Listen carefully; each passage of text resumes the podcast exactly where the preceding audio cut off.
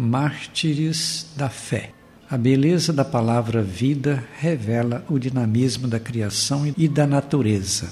O mundo é contagiado por aquilo que contribui para o bem viver, mas também ao lado do belo e das satisfações cotidianas, a história registra sofrimentos, angústias, destruição e antivida. A evidência está na vida humana, responsável por zelar por tudo que é vida e contribuir para a preservação da natureza. Aí entendemos a frase mártires da fé, referente a quem é capaz de morrer para salvar vidas. A história do cristianismo tem essas marcas de forma muito sensível. Assim, podemos começar pelos primeiros seguidores de Jesus Cristo. No caso dos dois apóstolos Pedro, que morreu pregado numa cruz, e Paulo, sendo degolado em Roma. Agiram livres e conscientes em relação à fé em Jesus Cristo. Pedro representa a instituição igreja, nas palavras de Jesus. Tu és Pedro, e sobre esta pedra construirei a minha igreja. Mateus 16, 18. Uma construção bimilenar,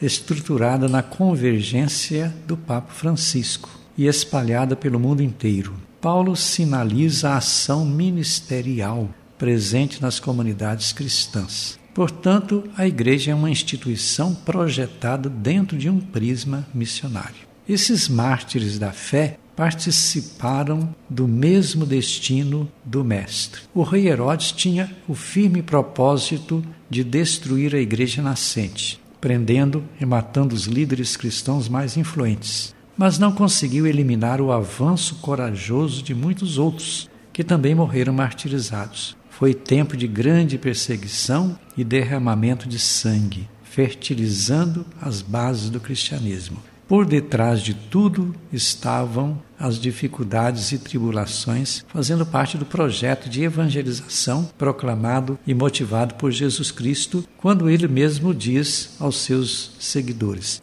Ide todos pelo mundo inteiro para proclamar a boa nova do reino do Pai. Conferir Mateus 28, 19. As palavras de Jesus deram firmeza e coragem aos que foram enviados e alguns tiveram que enfrentar o martírio. A igreja hoje continua desempenhando a mesma missão daquele tempo, enfrentando novas realidades para construir o reino que não é dela, mas de Deus. A isto chamamos de cuidado pastoral, tarefa de orientação na prática dos ensinamentos do Evangelho. Em vários países, cristãos continuam sendo martirizados quando ajudam irmãos a solidificar a fé e a levar adiante a missão de Jesus Cristo.